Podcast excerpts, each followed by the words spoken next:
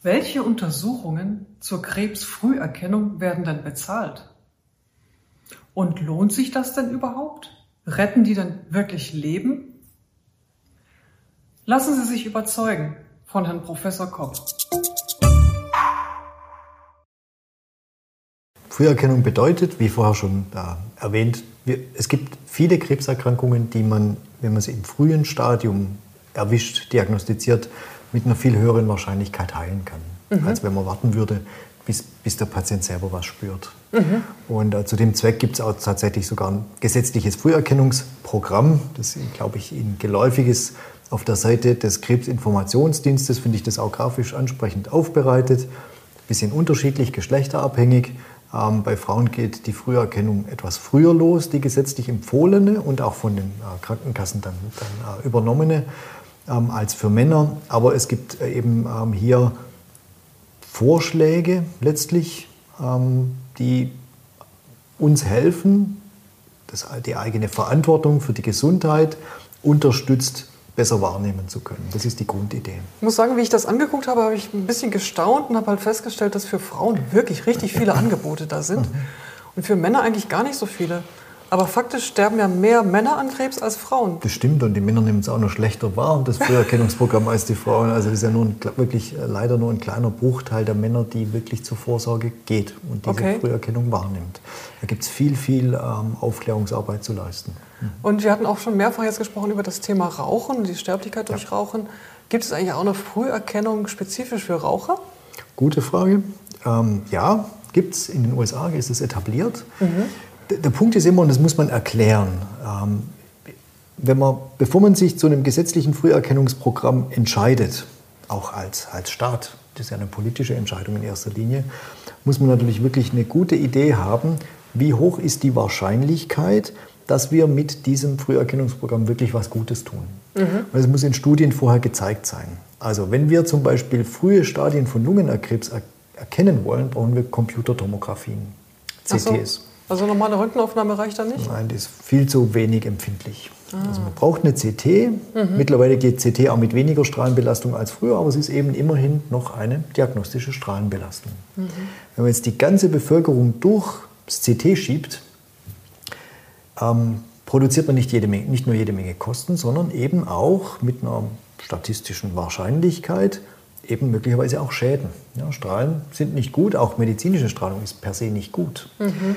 Wenn man aber hergeht und wirklich gut versucht, die, die, die Population, also die Gruppe derer, die man da untersucht, zu definieren vorher, dann gelingt es tatsächlich mit der CT die Sterblichkeit am Lungenkrebs zu senken um ca. 20 Prozent. Das ist in großen Studien, einmal in den USA, einmal in Europa gezeigt. Mhm. In den USA gibt es bereits eine äh, Vorsorge- oder Früherkennungsmaßnahme mit Ultra-Low-Dose-CT, nämlich bei Menschen, die mehr als 30 Packungsjahre geraucht haben. Mhm. Ein Packungsjahr heißt eine Schachtel pro Tag über ein Jahr. über also 30 Jahre dann? Über 30 Jahre, genau. Also okay. wenn Sie 30 Jahre lang jeden Tag eine Schachtel Zigaretten geraucht haben, haben Sie okay. 30 Packungsjahre. Okay. Wenn Sie 15 Jahre lang jeden Tag zwei Schachteln rauchen, haben Sie auch 30 Packungsjahre. Wenn Sie 60 Jahre lang jeden, jeden Tag eine halbe Schachtel geraucht haben, haben Sie auch 30 Packungen. Ach so, verstehe, okay. Das, ist, das ist so ein Versuch, die, die, die Zigarettenexposition quasi kumulativ zusammenzufassen. Mhm. Wenn man das macht und dann noch das Lebensalter mit reinnimmt, dann hat man eine Risikogruppe, die ein hoch, ausreichend hohes Risiko hat, dass es sich wirklich lohnt, die alle alle paar Jahre im CT zu untersuchen. Wird aber in Deutschland nicht gemacht. In Deutschland noch nicht, ähm, aber es gab ganz, ganz aktuell jetzt, deswegen ist Ihre Frage brandaktuell, eine Stellungnahme auch des Bundesamtes für Strahlenschutz, die zum Ergebnis kommt, jawohl, ähm, diese Strahlenbelastung ist zumutbar. Wenn man gut selektiert, dann kann man damit was Gutes tun. Und deswegen mhm. bin ich überzeugt, das äh, ist nur eine Frage der kurzen Zeit, bis das kommt. Mhm. Das wäre ja zu befürworten. Ne? Ja. ja, hier haben wir dann nochmal ganz konkrete Brustkrebs-Neuerkrankungsrate. Ja. Das ist eine, eine, eine, Abbildung, die ist ein bisschen älter schon, aber man sieht eben auf dieser Abbildung aus meiner Sicht ganz gut, dass, wie man, wie man in, dieser, in dieser einen Kurve, die äh, so ein bisschen nach oben und wieder nach unten geht, dass eben Früherkennungsmaßnahmen Auswirkungen haben auf die Inzidenz.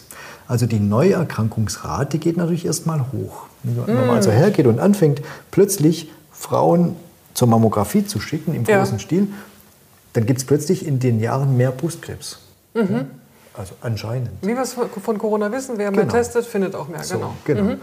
Interessanterweise, und das ist der entscheidende Punkt, und das sieht man auf der nächsten Folie, ist es aber eben eine stadienabhängige Zunahme der Neuerkrankungsrate. Das heißt, wir haben hier genau erreicht, was wir wollten, nämlich wir haben mehr frühe Stadien entdeckt und weniger fortgeschrittene Stadien. Und dann, wenn man dann noch zeigen kann, dass durch diese Maßnahme sich die Sterblichkeit senken lässt, dann hat so eine Früherkennungsmaßnahme eben ähm, tatsächlich Chancen, zu einer gesetzlich auch empfohlenen Früherkennungsmaßnahme zu werden. Und das wird die Mammographie gezeigt. Natürlich mit allem drum und dran, wenn Sie auf die ähm, Seite Krebsinformationsdienst gehen und auch selbst kritisch eingestellt sind zum Thema, sehen Sie aus meiner Sicht wirklich ganz hervorragend aufbereiteten Daten, die zeigen, wie hoch ist die Wahrscheinlichkeit eines falsch positiven Tests, eines falsch negativen, wie viele Frauen kann tatsächlich das Leben gerettet werden dadurch. Und dann kann jeder für sich selber entscheiden, ob er für dieses Risiko ähm, sich äh, Also Sie, ne? mammografieren Ja, genau. Äh, Entschuldigen, jawohl. Natürlich. In- in dem ähm, Fall konkret In dem. Fall ganz klar, da haben Sie recht, ähm, das machen möchte oder Ja, nicht. ja. Aha. Ja, vielen Dank. Äh, Das ist wirklich sehr beeindruckend, das zu sehen, was die Vorsorge da leistet. Und ich glaube tatsächlich, dass wir da in den letzten Jahrzehnten einen enormen Fortschritt haben. Auch schlicht und einfach, ich vermute mal, durch die Qualität der Bildgebung. Ne? Genau. Wenn Bildgebungsqualität ist besser, Strahlen ähm, werden gespart tatsächlich Mhm. durch modernere Diagnostik. Ähm, das ist tatsächlich ganz eindeutig ähm, ein, ein Vorteil, gerade beim CT, bei dem genannten Beispiel. Das war, ist wirklich mit moderner Technik möglich jetzt. Mhm. Ja, vielen Dank. Das war das Thema Früherkennung. Wir haben gelernt, dass es sich definitiv lohnt. Also gehen Sie zu Ihrer Früherkennung, machen Sie das auch an die Männer. Bitte geht hin, macht es, es lohnt sich. Und wir gehen gleich weiter in unseren nächsten Teil von diesem Film. Also bleiben Sie dran, es gibt noch viel zu hören. Ach ja, bitte geben Sie uns Feedback zu dieser Episode unten in den Kommentaren. Wir möchten unsere Angebote immer besser machen. Wenn Sie also konkrete Fragen haben und Sie bestimmte Themen besonders interessieren, lassen Sie es uns unter dem Video oder per Mail wissen. Und übrigens, abonnieren Sie unseren Kanal, dann verpassen Sie keine weitere Folge.